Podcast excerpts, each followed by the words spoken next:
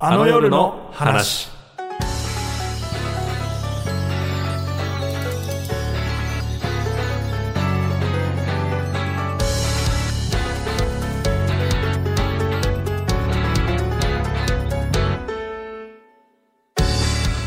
この人のラジオ番組を聞いてみたいと思う人は、えー新庄剛志さんです。日本放送石井ひかるです。ビッグボス、えーこの人のラジオ番組を聞いてみたいと思う人は作家の遠野遥さんとか、あ。はの芥川賞を取った、あ。はいはいはいはいはい。破局で取った人ですね、はい。なんかあの人ツイッターのスペースとかでもなんかいろいろ喋ってて結構面白いんですよ。違うねあのここ一言言って名前言ってその後説明するから やばい。すごい、はい、もう一回、まもう一回やってもう一回。やります。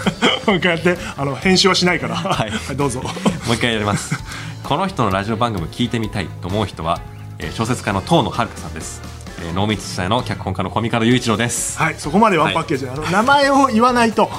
そうですね。な今名乗らずに喋っちゃいましたね。そうそう。ずっと遠野さんの話してるから。こいつ誰だよになっちゃうんで。あのお願いしますね。確かに。固有名詞の説明しようねっていう話をちょっとさっきしてたら まず自分の説明もせずにそう話し始めちゃった。これ言ってこの後のトークのきっかけのために言ってるんそうで話聞いてみたいですかでも。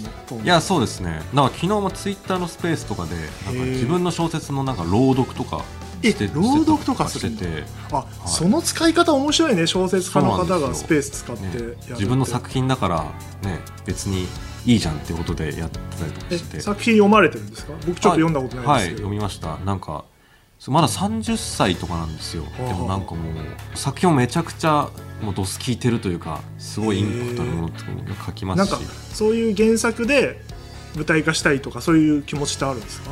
そうですね。まあ舞台と、まあ、映画にはなりそうかなとか思いますけどね。はい。いやゴミ川君いつか映画も撮るでしょだって。脚本とかもやりたいでしょ。いやいやいやいや言っといた方がいいんでこういうのってあの。なるほど。映画撮りてえないつか。そうそうまあ僕はあの新庄さんっていうあのもうものすごい今っぽいいやーもうでも確かに聞きたいですね。今この瞬間って聞かれるとあ新庄さんみたいな人がうん。ベラベラ好き好き勝手なこと喋っていただいたらラジオ的に面白いんじゃないかな。んか新庄剛志の「オールナイトニッポン」とかやったらゴールドとかねね似合いますもんね。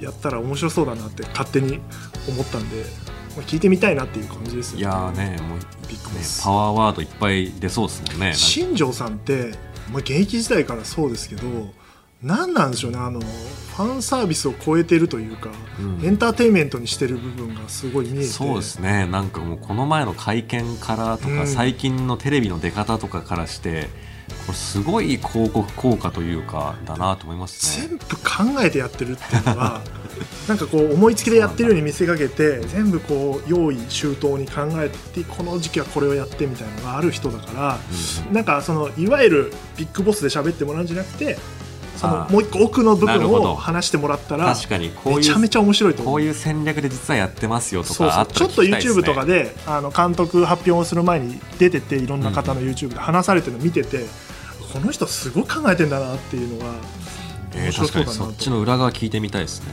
思ったりしました。うん。で、えーこの番組はですね日本放送とストーリーレーベルノーミーツが共同で企画する「オールナイトニッポン」55周年記念公演「あの夜を覚えてる」をより多くの人に知ってもらうためにやっております、えー今回2人目のゲストですね。ヒップホップユニットドスモノスでいいんですか？ドスモノスです。ドスモノスでいいんです、ごめんなさい。全然分かってないですがの MC で人気ポッドキャスト危機開会明快時点の パーソナリティのタイタンさんがいらっしゃいます。いやータイタン。初回でちょっと話題にさせていただきましたけどはいまあ、ただ単にコミカド君が一緒に暮らしてた友達という。そうね。かつあの僕にねラジオを教えたというかね入門するきっかけになった友達でして。でまあ今はねもうラジオっ子で。で自分でもポッドキャスト番組やっててるっていう。でまあつい先月まで一緒に住んでたもんで。すごい話だよね。なんか途中までそのコミカド君がルームメイトの話してて、はいはいなんかななんだそいつみたいな感じで ちょっと俺とあの作家の畠山でこういじる感じで喋っててタイタンって。タイタンって誰だよって言って見てったらお俺このポッドキャスト聞いたことあるぞって。ああの人かってなって。そうなんですよね。大変失礼なことを 言ってた気がするので。すごい今調子もいいみたいですからねいやこのポッドキャストは結構本当業界でも話題になってて、もう去年とか一昨年ぐらいから話は聞いてて僕も何回か聞いたことあるぐらいのちゃんとした番組というかそれをコミカド君と住んでる部屋で撮ってたんでしょ そうですね。よくあの家に玉置くんがやってきて ああ今日撮るんだみたいなね。そういうコミカド君もコミカド君でこのポッドキャストがそんなにこう話題になってるっていうのはよく分からずにいたってことでしょ？いやーでもまあどんどんフォロワー増えてるみたいなのはもうぐらいの認識でしょ、はい多分思ってるより人気あると思うよ。いやでもそうですね。このポッドキャスト。あのなんかあれ聞いてるよみたいな。でたまに僕の話とかもなんか若干出るらしくて一緒に住んでるんですか？みたいなのでえこの人も聞いてるんだ？みたいな。それこそなんか学生の人とかからもそういう話振られたりしてかなり広がってるなっていうのは感じながら。いやだからそういう人気ポッドキャストに我々もあやかろうとそうね。数字を持ってらっしゃいますから、はい一ポ番ッドキャストフォロワの、ーね。こっちはあの全然聞かれてないんですけど多分。僕らの番組はまだ始まったばっかりですしなんとかこうね、向こうで告知してもらうという作い戦このねラジオマンがよくやる言ってくれたらいいな濃すい作戦を今回取ったわけです。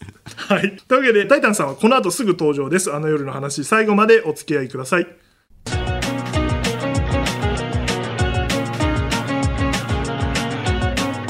あの夜の話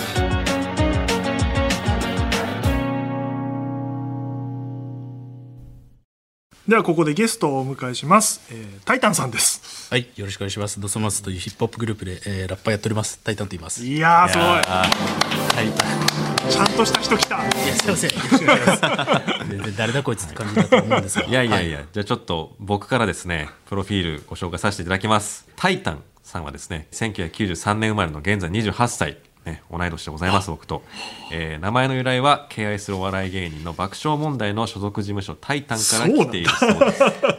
うん2020年5月からポッドキャスト番組「危機開会明快辞典」をギターポップバンド「もののあわれ」の玉置周慶さんと開始、えーここ最近のポッドキャストブームを牽引する超人気番組となりなんと来月には番組内容をまとめた書籍も発売されるということすでごいな。い やおめでとうございます森に持ったプロフィールで。すいません、あいやりがとうございます。僕はだから失礼ながらポッドキャストの人として知ってるなるほど。感覚なんですよだからアーティストとしても活動されてるのはええあまり知らなくてええ喋り手として勝手に知っそれはてたっていうもうそれでものすごく光栄ですね。すごいよねえーありがとうございます。タイタンは爆笑さんの事務所から来てるんだそうなんですよね。だから多分史上初だと思うんですね。芸能事務所から拝借したラッパー、ホリプロみたいなもんだと思うんですよ、ね。サンミュージックかもしれないサンミュージックって名乗ってるやつと同じだと思うんですよ。タイタンで行くという勝手にあの拝借して。そうだ。別にこのあだ名とかだったわけではなく自分でこれにしようってつの間にか「タイタン」って名乗りそうですね。初めて取得したメールアドレスもタイタン。あそんぐらい好きで、はい。ともすればタイタンに入りたかった感じの時期もあったりするの？あでもやっぱりそこはやっぱりリスペクトがありすぎて、ああうんそのそうなんだ。一定の距離はあるんですけど、名前は勝手に使うっていう。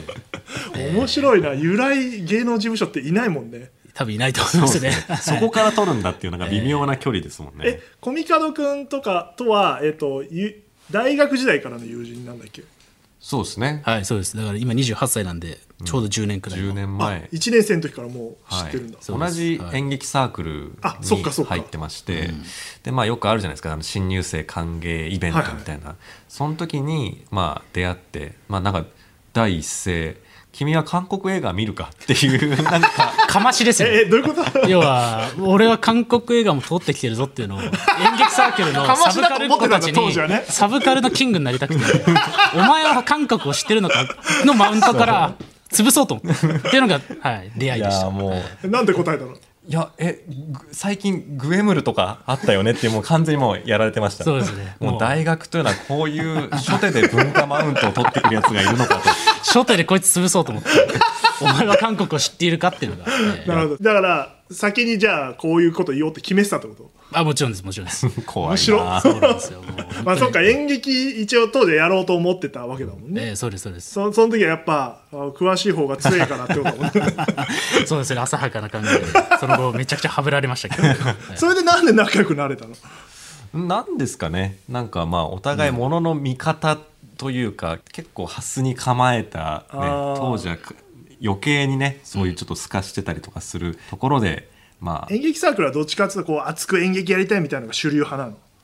まあ、それが割と6割くらいで、あ2割くらいがちょっと、剣みたいな、よくある。軽派だったってこと？軽派で、やっぱりマイノリティは仲良くなりがちというところで、結託しようというところで仲良くなりました。全体の打ち上げふけってなんかあの日吉の居酒屋勝手に行ってねセルフ打ち上げみたいなのをしたりとかそうですね。ね全体の打ち上げをドタキャンして 別のね日高屋つまんねえもん出てらんねえと。みたいなそういうまあ態度の悪い、えー、2人面白いな。ということでした。だから見た目が、えー、となんそれこそちょっと前回出てたあの富山さんってプロデューサーがよくそういう髪型してるんだけど九条ネギみたいな、九条ネギ、えー。先っぽしかもちょっと金色になってて。これモヒカンなんですよね。モヒカンあそういやー本当はちゃんとモヒカンになってる、ね後ろもそうなってこてうでひげ生えてていかついじゃない。で片やコミカド君はその文学的な眼鏡かけて ジャケット着てきて一緒に住んでたとはとても思えない。そうですね。いや本当に奇妙な同居生活をしてましたね。はい、全然関係ない話ばっかするけど一緒に住むきっかけは何なの？まあ、これ誘われたんですよね。大学出た時ってこと？えーっとでもまあ2年前からつい先月までっていう感じだったんで、まあお互い働いててでシェアハウスしようって企てたのはまあ彼で2人まで決まっててちょっと最後の3人目として来ないって言われて、まあちょっと20代の後半に1回シェアハウスしてみるの面白かろうということで乗っかってみたって感じですね。そうですね。だからちょうどなんか都合が良かったってくらいの理由でしか本当はないんですけど、はい、だからコミカド君会社辞めたぐらいってこと？いや全然あの会社員やってる時です、なんでコミカド君を誘おうと思ったの？まあでもやっぱりあの気分のいいやつではあるのでその 一緒に生活してすごい汚いとかそういうだらしないとかではなさそうだなっていうのは大学の56年で知ってたんで。え、まあ。そうコミカド君がそのきっちりしてそうだなってちょっと分かるんだけど、ええ。タイタンが 大丈夫かなって逆に思わなかった。ともすればなんか植物がこう。ギザギザのね、えーそこら辺はどうだったんですか？いやまあでもその時はあれですかね。なんか会社員やっててなんかこの新しい刺激がちょうど欲しかった時期で、ああなるほどね。仕事もちょっと。はい。まあ、このままやっていくのかなみたいなあ時に。ー迷ってる時期で。まあ、彼と暮らしたらね あのいいろいろなんかね君は今このエンタメは知ってるのかっていうね マウントを取られつつもいろんな新しいことを教えてもらえるかなっていうの。を へえ面白い、じゃあちょうどそのぐらいにポッドキャストも始まってるってこと？かそうです。まさに濃密が始まったのが多分2020年のコロナの始まりくらいだと思うんですけど、そうですねうんうん。彼は濃密やってて僕はあ、まあ、ポッドキャストとかやってみようかなっていうのをコロナで思ったと。そっかそっか時間もあるし、まあ、ライブとかもできないしね当です時、なるほどなるほど、はい。で家で撮り始めたっていう感じなんだ。そうですそうですそうです。だから本当に部屋をまたいで、えー一つ片屋で濃密が始まり片屋で危機開会メカジテンが始まるっていう家だったっていううん。感じでしたね、これだからこのタイトルは何なの？これタイトル本当いそうですよね。やめっちゃかっこいいと思って。いやいやいやいやデザインも含めて。いやいやありがとうございます。なんか割と長ったらしい名前にした方が目立つかなっていうのでもう本当に漢字をこれでもかと詰め込んだという、これだから最初なんかそういうなんて言うんだろう。こういう機械現象を研究していくみたいな番組かと思ったの。パッとタイトル確かにね見て辞典ってついて聞いましたら全然なんか AM のラジオみたいな喋りしてるから。なんだよと思って。そうですね。これちょっともう釣りタイトルって今となってはなってるんですがいやでも面白い面白い、はい。なんかね2人のやっぱ声が全然違うじゃない、はい。あの聞き心地として、テンションも違うから、ラジオとしてすごいバランスいいなと思って。いやいやそんな本職の方に、すね。えー言っていただけるとありがたいです本当に。面白いなと思ってて、で書籍化も済んだもんね。すごいよな。そうですよ。本当にありがたいことに、まあ、これ辞典っていうタイトリングをしたのはそもそもは書籍にしたいっていう目標があってこの辞典。なるほどね。辞典化を目指して喋ってますっていうっていう目標で始まったのでようやくたどり着いたなと、ね、しかも売れてるみたいじゃないですか。アマゾンね。あそうなんですか。いやもうそれこそ石井さんもこの間本あのあありがとうございます。すけどそれで比べたら全然だと思うんですけどアマゾンで一旦何をおっしゃい1ます日だけ総合1位になったっていうありがたいことにへえまあでもそっか慶応だもんね急に急に雑なそういうまとめ雑な着地をしましたねこの見方でそんだけ考えてんだってなるけどそそもそも慶応だもんねそうなんだよなねなんで急に距離を置くか分かんないけどいやでも2回流入してるんで全然もうねそこら辺はえー、でも面白いよなそれでやっててで音楽もやってるんだもんね。あの本職は一応音楽のつもりがあごめんごめん。俺は間違えてるねいやいやいやいやでもなんか本当に最近はポッドキャストから僕を知ってくれる方もいるっていそうかそうか。音楽活動にもはいつながってるわけだ。いいね。いろんな武器があってね。いや図らずもありがたいですよ。えそのさ最後のさ家を出る日があったわけでしょ？はい。その日は何かするの？全くしなかったです。これ驚くことに LINE も事務連絡で終わって 今までありがとうの一言もなく解散しました。そうなんですよ。別に喧嘩して別れたわけじゃないもんね。とかじゃなくて。喧嘩どころか会話もなかったんですよ ルームシェアそうなんですよね。冷め切った夫婦冷め切った。2年間住んだけど3人で飯食ったの1回しかないもんね。初日の1初回日の1回。あそういうもんなんだ。1回一緒に飯食ってなんかあんまフィールしねえなと思ってその後2年間1回も食卓を囲まず 終わりました。よく一緒に住んでたな。そうですね。でも快適でしたね。逆にそあの干渉しないから、はい干渉しい。や合わないなんかシェアハウスの勝手なイメージは部屋が個別にあってなんか真ん中に共有スペースがあって、はい。そこでみんなで集まって ゲームしたりとか、ね。飲んだりすんのかなと思ったけどやそれはないんだ。共用スペースはあるんですけど、誰か一人がいるとなんだいるじゃねえかって言って部屋に引っ込んで引っ込んでいくみたいなそういう。シェアの意味ないなえーまあそれでなんか契約かなんかが都合が良くて解散したってこともんね。そうなんですよ。そうだよね。更新できない家だったもんで、ね、そういうことだよね。なんなら続けてもよかったと思ってるけどね僕は。いやまあねまあね、まあ、居心地のいい家でその話し合いが行われずに終わったんでしょ、そうです。強制終了。事務連絡だけして。距離感が面白いなと思いますが、でこの番組はですね印象的なラジオの放送回をあの夜の話として伺うのがテーマになっておりますのでここからはタイタンさんのあの夜の話を伺っていきたいと思っております、まあ、ラジオ好きなんですもんね。ラジオ大好きです。はい。なんでちょっと聞いてて印象的な回でもいいのでちょっとお聞きしたいなと思ってるんですけど何かありますか？そうですね。僕でもやっぱその初回の放送でも出てましたけどねコミカド君に最初に多分聞かせたのはオードリーのそうなんですよ、オールはいはいはい。ね、実家に泊まった時に。おそれを覚えてました？あ覚えてますよ。覚えてますあよ実家に帰ってちょっと眠れないから、ラジオを聞いていいかっていうことをね 提案して一緒に聞いた記憶ありますね。で結構僕そういうの方々でやっててそのそのくらいオールドの「オールナイトニッポン」は大学時代すごいよく聞いてました。布教してくれてたんだ。いや いやいや不況なんてもんじゃないですけどすごいよく覚えてますね。で特にね「表出るや」の回とか。なんだっけそれ。あのくだりなんかあの聞いたな。んかお聞き覚えはあるけどなんだっけ表出るやって。いやそれもう石井さんすら忘れてるんですよ。なんかあの春日さんがもう、まあ喧嘩のコントのくだりみたいになって若林さんに「お前表出ろや」って言おうとしたところ表出るやになっててチャレンジかチか。ャレンジしてて それか。みたいなそういうなんかいちいちのミニコントのくだりとか全部覚えてますね。それだってそんな引っ張ってないでしょ。その回ぐらい。何回か言ってる？何回かそのシーズンは言ってましたね。でもいつの間にかフェードアウトしていくじゃないですか、あと僕がすごい好きだったのが対岸から「おいぶっ飛ばすぞ」ってあやーあれ流行ってたね。一時期やってましたね。ハマってたね。るなんかああいう1年ぐらいやってたじゃん。あ1年ぐらいやってた。遠いなっていうね、ああいうミニコント集とかすごい好きですね。なんかあったな。あでも石井さん現場の方って意外と覚えてないもんなんですね。そうだね。多分若林さんとかも覚えてないと思う。そうなんですか。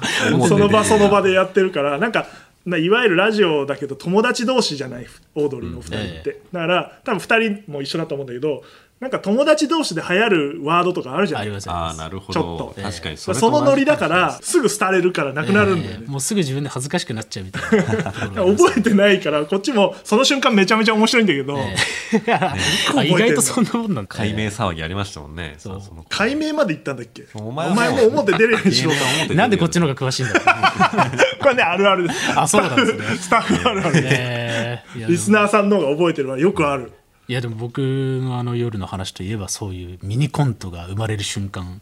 まあしょっちゅうやってるもんね。しょっちゅうよくこんなの思いつくなっていうのは思ってましたそのね聞かせようとしたのは生放送を聞かせたんだっけ？いやラジコだったと思いますね。そうですね、うん。ああラジコでああタイムフリーでってこと、ということですね前回のやつ面白かったそれさすごい気になるんだけどさ俺人とラジオ聞いたことないのよ、はいはいはい。自分一人でしか聞いたことないけどこの一緒に聞くってどういう感じなの？なんか、あの一緒に聞かされた時はちょっと恥ずかしかったですよね。恥ずかしい恥ずかしい。二人でこう押し黙って、うんそうそうそうそう。耳ちょっと喋ったりすんの？傾けて。今の面白いねみたいな。ななんかちょっとななんか今の面白かったなって だいぶキモいですよ。っていうのを。しかも俺それ実家でやってますからね。親がね扉を開けた暁にはね野郎二それ人が何寝っ転がってんの？いやもう普通に布団に入ってから。寝る時に。ええラジオ流して何その空間？そうですね。お互いの体の間にラジオを置いて、ね 若林さんと春日さんがなんか喋ってるて。ふふふふふふ言いながらえ以降一緒に聞いたことあるだって一個一緒にはないかもしれないです、ね、そうですよ記憶にはあんま残ってないそうだよねでもそれこそ一緒に住んでる時はあの日曜の朝とかに会った時に昨日の聞いたかいみたいなそういう話はちょっとしたよね。あいいね。そうですね。だから彼がお風呂でラジオを聞いてて僕も歯磨きながらオールドリーの「オールナイトニッポン」聞いてるみたいなことはありましたね。おのおの聞いてて、はい時間がかぶってる時もあると。同じ空間で別のスピーカーから同じ音源が流れるっていう。面白いね。まあでもコミカド君はそれきっかけで聞き出してるわけだもんな。そうなんですよ。それでねこう巡り巡ってここにいたりするのでいやそのきっかけをちょっと今日呼べてよかったですね。タイタンも呼び捨てになタイタン君って呼べばいいのな？タイタンでタイタンタイタンで。タイタンは、はい。あのいつラジオ聞き始めたの？で僕原体験は954の本なんですよね。あのあー TBS ラジオ。あ俺もそう俺もそう。もうベタですけど伊集院さんとそれこそ爆笑さんあのー。月火もう必ずリアルタイムでそれこそ中1とかに出会って。早いね。中1は早いね。いやいやいや別になんかそういうマウントを取るとかって 感じではないんですけどあのどうです伊集院さんのラジオが一番最初は、はい、出会いでした。それお笑いが好きだったってこと？でまあそもそも、まあ、お笑いがめちゃくちゃ好きだったというよりかは爆笑さんがとにかく好きで全部の番組追ってる中であの、まあ、ラジオもやってるらしいぞっていうので聞き始めて俺も爆笑さんすごい好きだったの。原原体験の中にあるの、カーボーイがやっぱはい。何を見てたのテレビは？何の時代？でも「バク転」っていう番組がはいはいはいはい。あそれこそ僕はもうあれが革命的に僕に影響を与えてる。あそっから入るんだ。へえ。ですね。バク転とあと「これまじ」っていうなんかすごい UFO とか未確認飛行なんかあったな。とかを、まあ、ちょっとこう虚実飛膜交えながら紹介するみたいなちょっとこうインテリジェンスを常に感じさせる。爆笑さんがバーって出た後いっぱいやってた時期の時だ。あまさにあの太田総理とかそうだそうだ。やりながらその翌日はポンキッキーズでネズミの格好をしてるみたいはいはいはない。なんか一番かっこいい人間だなと思ってたんですよねこういうのが。なんかあったあったその時期、はい。僕はだからボキャブラ世代でもあるからあなるほど。入りはそっちなのよ、うんうん。でバーって上がっていく爆笑さんを見ててうわ面白いこの人たちって思っててその後テレビバーってやってラジオみたいな印象だけど、その売れ始めたぐらいなんだね世代的にはね。そうですそうです。はい。まあそれで「タイタン」にするぐらいだから。なそうですね。も そううですね。勝手に。勝手に名乗り始めるくらい。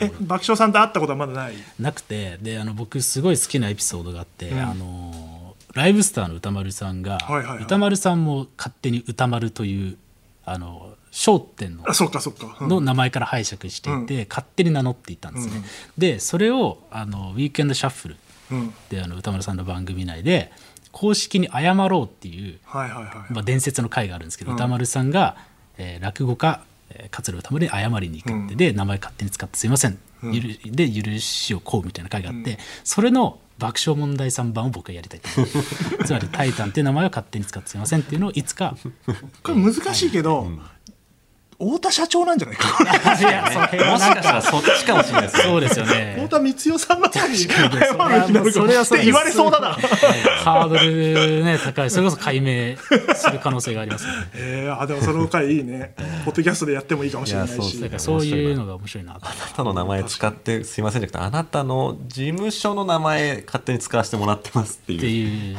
そういう回をいつか取りたいなな伝わるといいねじゃあね。なんかそうです。名乗ってることが何らかのあそうですねなんだからこのポッドキャストがもうめちゃくちゃバズってほしいな。こっちなの、はい。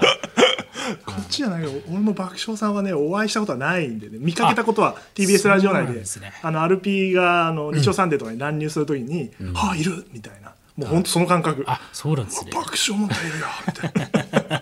そうなんだ。意外とそういうくらいの距離感なんですね。いやそうそう全然まだお仕事をさせていただいたことないのでえいつかねーいつか僕は。仕事してみたいとは思うんですけど、はい、お会いしたい人ですね。面白いな。他にもあるんですか？あの夜は？あの夜まあちょっと「オールナイトニッポン」ものにまたなってしまうんですけど、はい。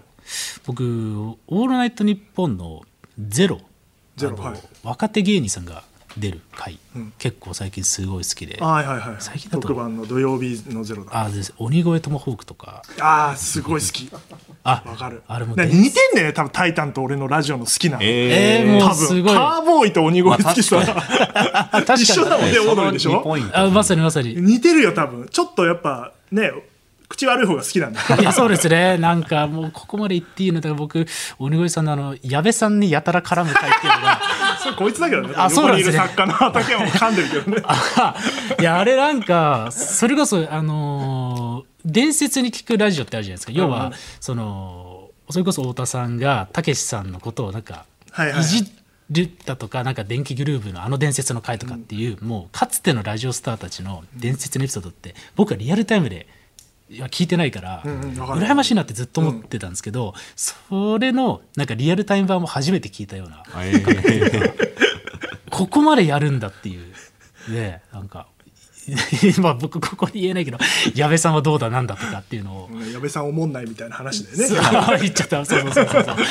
鬼越が言ってたんですそうですよね。鬼越の二人が言ってたんで僕は思ってないですよ。っていうかっていうのをそれこそそれもリアルタイムで聞きながらもうドキドこんなこと言えていいんだラジオってっていう感じすごいなと思いながら聞いたりしてましたね。へえは鬼越好きなんだわかる なんかこうこういう時代だからなんか言っちゃいけないのかなとか言うと炎上するなみたいなことが増えてきてて、拡散しちゃうからっていうのもあるんだけど、そんな中で彼らは、まあ、もちろんギリギリのとこをついてるんだけど、そこを超えて喋ろうとするからそうですね。時代と合ってなくてすごいいいよね。そうですね。それで言うとそれこそまあ神田伯山さんとかもね、はいはいはいはギリギリのとこまで行くという。あの太田さんをしてお前はいつか干されるっていう ことを言わしめるほど責めるっていうのが面白いなとそうだよねまあでもヒップホップとかもそういう文化ではあるもんねどっちかっていうそとねうですね。やっぱりどこまで攻めるってその境界線をどこまで拡張できるのかっていうことが芸の一つっていうか、な気がそうだよするので。ね。なんかこうビビってばっかじゃつまんないもんね。そうですね、ここまではこういう言い方だったら成立するんじゃないかっていうことの提示のゲームだと思うので、はいはいはい。すごい面白いなと思います、いや演劇もそうでしょ。だってやっぱあの表現の範囲ってなんとなく決められてくるじゃない。まあそうですね。確かになんか結構あんまり開かれてないカルチャーだからこそなんかここまではいけるのかみたいなそういうなんかせめぎ合いはありますよね。へえいやだからそうそういうのすごい考える中で、うん、鬼越とあの二人は やってほしいよねラジオでね。そうなんですよね。だから本当にあのー冒頭でこの人のラジオ聞きたいっていうああえーあのつかみがありましたけど僕は鬼越さんのレギュラーをずっと聞いてたいですね。いや俺も聞きたいのよ。レギュラー化してほしいなんかなんとかなんないのかっていろんな人に言ってるんだけどなかなか勇気を持ってやる人がいない。確かにそれをレギュラーでレギュラーで自分がやるとなるとそうリスクをだから俺も背負い続ける。担当はしたくないの。聞きたいっていう。そう聞きたいっていうだけ。あの一リスナーとして。やる方は大変だと思うけど、え面白いよね面白いです。本当に面白いですね。伝説作ろうと思うディレクターが誰か立って、そうだから若いディレクターがこうなんか一発当ててやろうみたいな気持ちでやる2人だよね多分ね。あの2人は。そのタッグを見たいですね。へえ面白いな。でもそれで今もラジオ好きなんだもんね。でヒップホップはなんで好きになっていくの、まあでも割とこういう和芸というか、芸あの言葉でなどうにかするっていう世界観がずっと好きでそれこそ演劇もそうだし、ヒップホップもそうだしそっかそっか。ラジオも。やっぱり言葉で人間の何かをつかみ取るっていうそういう表現がずっと好きでまあだから僕にとってはどの表現演劇ヒップホップラえー、とラジオとかも似てるというか、はい、っていう感じで思ってますね。それはヒップホップも同じ時期にやってるの？ずっと。えっと、演劇大学の1年から始めたんですけど、もう大学の2年くらいからそのラップの活動の方をしてましたね。はい、へえ面白いね。だからまあ最初のサークルは演劇だけど途中からもうああ演劇みたいになって まあなってないのかもしれないけど、まさにまさにそんなノリでした。ヒップホップになっていくんだ。このサークル作ってるのつまんなくないみたいな感じでね。そんなまで言っていいの か？所属したサークルでしょ？わかるわかる。本当にやりたいものが自分の中で生まれてきたってことでしょ？別で。そうですそうですそうです。みんなでこう仲良しで作ってる感じじゃなくて、ってことだもんね、うですね。でもこの10年見てますけど、あのまあ、今も聞いててそうだしポッドキャストの番組聞いててもそうだし、本当喋る人になったなっていうのはね思いますね。あそう。あのそれこそあの入学当初はなんかまだそのサークル内で何言ってんだこいつっていうのでねちょっとなんかはぶられたりみたいなねこともあったのはぶっ飛んにだことを言ってるの？それともちょっと喋りが追いついてなかったってこと？まあ。どんな印象なんですか？ちょっと今軽くショックを受けていて受け身を取れなかったんですけど。そんなあのそんな感じだったんだそうそうそうそうそう。そうこんな最寄りの人間からそんなふうに思われた。もってとうまいことやってると思ってた。えー普通にねやってるつもりだったんだけど、いやまあまあそうですね、まあ、だまだ彼が何言ってるのかっていうのもこっちも分かってないし、あとなんかあのん煙に巻こうとしてんのかっていうようなねこともあったりまあ、したんちょっとジタバタしていたっていう時期がね、がっつり組み合ってくれないと。そうそう。それがそれが今や1万のフォロワーを抱えるね共感を生み出す話し手になったんだなっていうのはこうしみじみ思います。そうだね。面白い。ななんだろうね。2人の空気感がいいんだろうね。多分ね。家で撮ってるみたいな。なんかポッドキャストっぽいなと思う。なんかラジオって、今回はラジオみたいに撮ってるけど、こうやって人の目があるじゃない。えーそうですね、だからちょっとかしこまって喋る、うん。はいはいはい。あのテレビよりはあと普通普段に近いけど、でもポッドキャストってさらに密室で撮るからもうほぼほぼなんていうの人の家の盗み聞きしてるとか、ね。まさにですね、ファミレスな話聞いてる感じが2人がやってる番組はすごいあーすごい嬉しいですね。僕らのなんか意図がちゃんとこう伝わってるのがすごい嬉しくて、最初僕らも「はいじゃあ続いてのコーナー」とかやってたんですけど、もうどうにもならないんですよポッドキャスト なんかあの、ねか2人だけでやってるくせに、続いてのコーナーってなんだよみたいな 誰に言ってんだ自意識の沼で溺れてもっともっと俺らは自然な方がいいんじゃないかっていうことの試行錯誤で今のスタイルいやそっちがね正しいと思う。たどり着いてますそうなんかだからよく相談されるんですけど「ポッドキャストどうやって始めたらいいの?」とかって言われるんですけど、一つ確実に言えるのはラジオの真似したら絶対続かないっていう、全く違うもんだと思うっていう、そうそう。どうしてもラジオっぽいのにすると、まあ、勝てないっていう表現があってるか分かんないけど、あのちゃんと作ってる。こうやってスタッフいっぱいいるからラジオの方って、2人だけとか1人でやるときはもうそれ用にやってった方が、面白いものが生まれると思っててね。れがまさにできてる、いや嬉しいですね。究極のアマチュアリズムでやっていくしかないなっていう、まあ、大半誰の話してるかよく分かんない時はあるけどね。そうですね。もうラジオっぽいけどね、それは。ポッドキャストっぽいっていうか。説明しろよっていう、そうなんですそうなんです。まあ今回もねだってただ友達出てるだけだもんねコミカとまあそうですね。不思議なもんですね、いいですよ。はい、そんな「タイタン」ですがお知らせが、まあ、先ほどもちょっとありましたが本が出るというので、えー、とじゃあはいコミカド君から紹介してください、ですね。えーこの危機開会明快時点、えー番組内容をまとめた書籍が2月21日に国書観光会より税込み4180円で発売。4100あなんか高くね？待って待って待ってちょっと待って待って。今アマゾンで予約してるってことだよね。できるってことだよね。Amazon で今予約中ですまあ、いいとしてそれは、はい。なんだ4180円。って4180本当に時点じゃねえかよ。本当に時点の価格と揃えました。百科時点でしょだってこれ。百科事典の相場感覚にえー揃いました。どういう内容になってんだよそれ。いやでももう「ハリー・ポッター」級の分厚さと はは指揮法レベルの文字の細かさ。もうコンテンツ量は誰にも負けない。それはさでも話してる内容をまとめてるっていうあこと？そうです。あの50エピソードくらいを、まあある程度編集してえ文字に起こしてっていう感じですね、あじゃあほぼ全部の回載せてやろうぐらいの感じでやってるそうですね。意気込みとしてはそのくらいの価格で。であと想定とかももう本当に本当に辞典いわゆるあの小学校の部屋とかにあったはいはいはい。箱箱ついてるよ、あもちろん箱ももちろん。ついてのこのお お値段。です当たり前でしょみたいに言われたけど、えー辞典はこのくらいしますから、えー 何ページあんの？もう600ページも「ハリー・ポッター」くらいですね。すごいバカだな。そうですバカバカ。いやもさっきあったけど花本書いたことあるけど、ええ。200ページちょっとだけど、ええ。死ぬほど大変だったねこんなんもう二度とやるかっていうぐらいだったんだけどえそれもう作業的には終わってるってこと？あもう終わってます。でまあ当然あの書き起こしとかは他の方がやってくださるので。あもちろんもちろん。喋った内容ね。でも確認はめっちゃ大変でいやそうしたね編集はするわけじゃんそうそうそうそう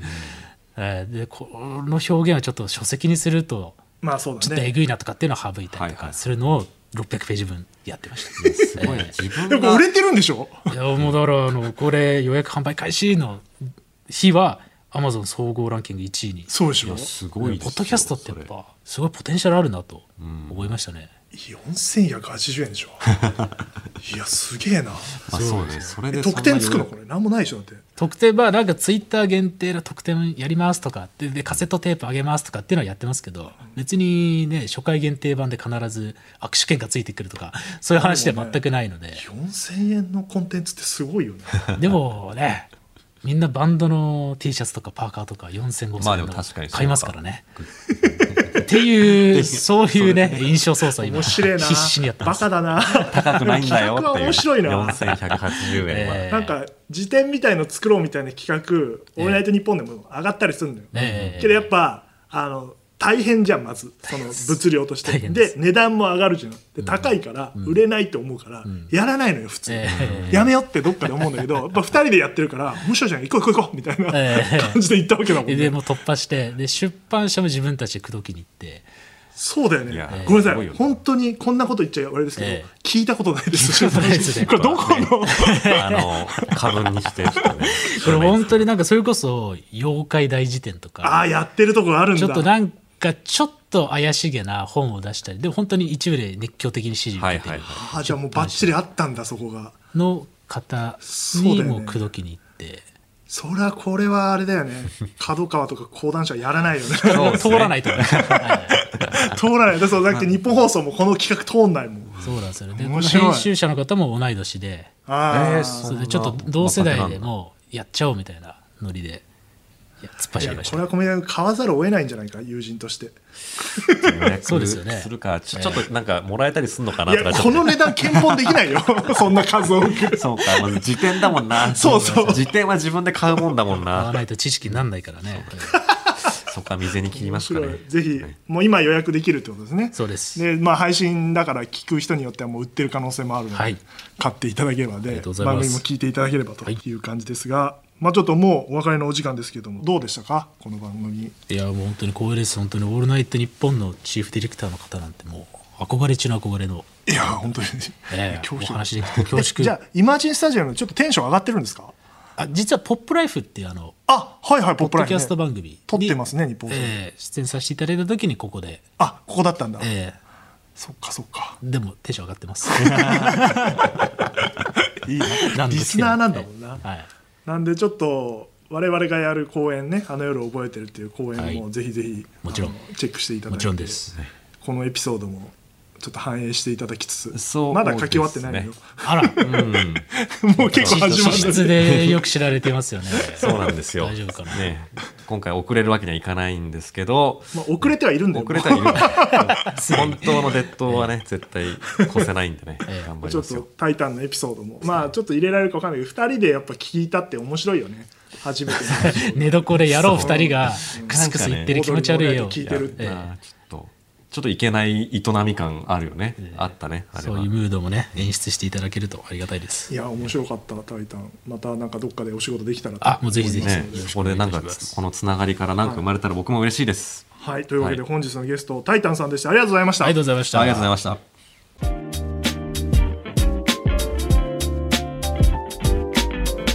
あの夜の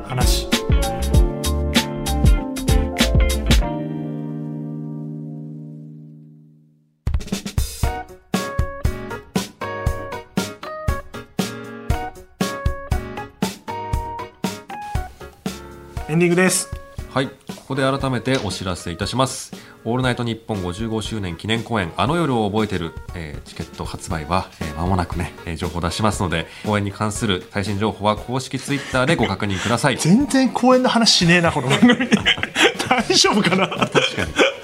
もう3月ですからこれ配信1月のもう中旬から後半ぐらいだもんねだんだんね、具体性を増していけたらなと。何も情報出してないですけどもでリスナーさんからあの夜の話メール届いておりますので紹介していきましょうまあ初めからねこう人気者のパーソナリティはいただくメールを大事にしない傾向があるのでこうなんか人気ある いっぱいあるからメール、雑にする傾向があるんですけど、まあ、我々はですねまだ全然そんなことはないので大事に大事に5つ読んでいきますので来てね、送ってくださ。全部読んでますからねメーねル、ありがとうございます。それでは、えー紹介いたします。ラジオネーム、北巻堀さん。はいえー石井さん、小見門さん、こんばんは。こんばんは夜前提ですねありがとうございます、はい。僕が忘れないラジオの放送回は TBS ラジオの空気階段の踊り場で、えー空気階段のお二人が辛かったアルバイトの思い出を語る回です。は僕は役者をしておりアルバイトをしながら生計を立てているのですが当時はコロナの関係もあり新しく始めたバイト先でうまく立ち回れず自分よりかなり年下の女の子から怒られながら働いていました。あ いいですね。本業の方もなかなか仕事が巡ってこず苦しい日々でしたちょうどそんな状態の時に空気階段の踊り場でその回が流れました、その回でもぐらさんはバーで二十歳のキャバ嬢にサビ抜きで頼むように言われた寿司をサビ入りで頼んでしまい一枚一枚寿司をめくってわさびを食べた話。かたまりさんは肉体労働中に担いでいた資材を落として怒られながら肩パンをされて年齢を聞かれてとっさに年を4つさば読んだ話をされました2人とも本当につらかったであろうエピソードを面白おかしく笑い合って僕にはそれが本当にかっこよかった。ただの偶然なのは分かっていたけど僕に寄り添ってくれているように感じました。深夜の住宅街で笑いと一緒に涙が出そうになるのをこらえている自分がいたのを覚えています。いつか空気階段の2人に直接お礼が言える日が来るよう頑張ります。いい話ですね。話が来ますね。たまたま当たるってあるもんねはい。響く回が。ねなんか自分の悩みをなんか答えてくれてるように思える回ありますよ感じねだもんね、ん空気階段のお二人は面白いですからね。ねわ話題ですよね。ラジオもあのキングオブコント撮る前ぐらいからなんかだってね面白いです踊り場ってもう結構やってんだよ、へえ、ね、でディレクターが越崎君って仲いいんだけど、うんうん。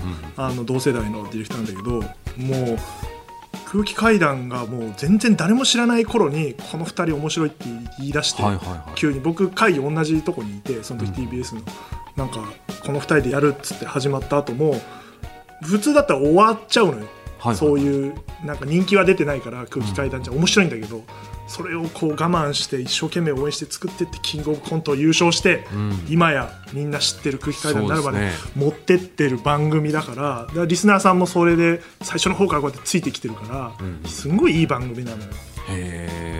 いい番組だな TBS ラジオっていう感じで。日本その人間からするとああいう番組が本当にずっと続いてってほしいし、こうやってねこういうエピソードも。だからそうやって寄り添える2人だから寄り添ってるつもりはないんだけど 似てるんだよねリスナーと、はいはいはい。